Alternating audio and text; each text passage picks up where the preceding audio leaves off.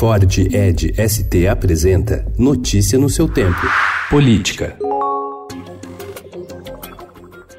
O pacote anticrime do ministro da Justiça e Segurança Pública Sérgio Moro será desidratado na Câmara dos Deputados. As medidas que podem esvaziar os poderes de atuação do Ministério Público e da Polícia Federal são costuradas pelo grupo de trabalho formado por parlamentares que discutem o tema. Um dos itens que devem ser alterados é o que facilita a criação e a atuação de forças-tarefas, como a Operação Lava Jato. A proposta de Moro permite o compartilhamento de provas sem autorização judicial.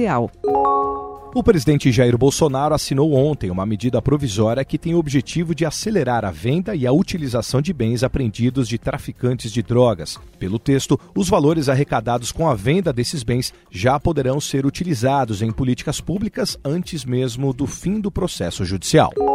Sem a presença do vereador Carlos Bolsonaro, de quem recebeu críticas e acusações pelas redes sociais, o vice-presidente Hamilton Mourão ganhou ontem a medalha Pedro Ernesto, principal homenagem conferida pela Câmara Municipal do Rio de Janeiro a quem é de fora da cidade e se destaca de alguma forma na sociedade local. Carlos chegou a apoiar a iniciativa de conceder a medalha Mourão em fevereiro, mas ontem fez questão de deixar o prédio logo após a chegada do general.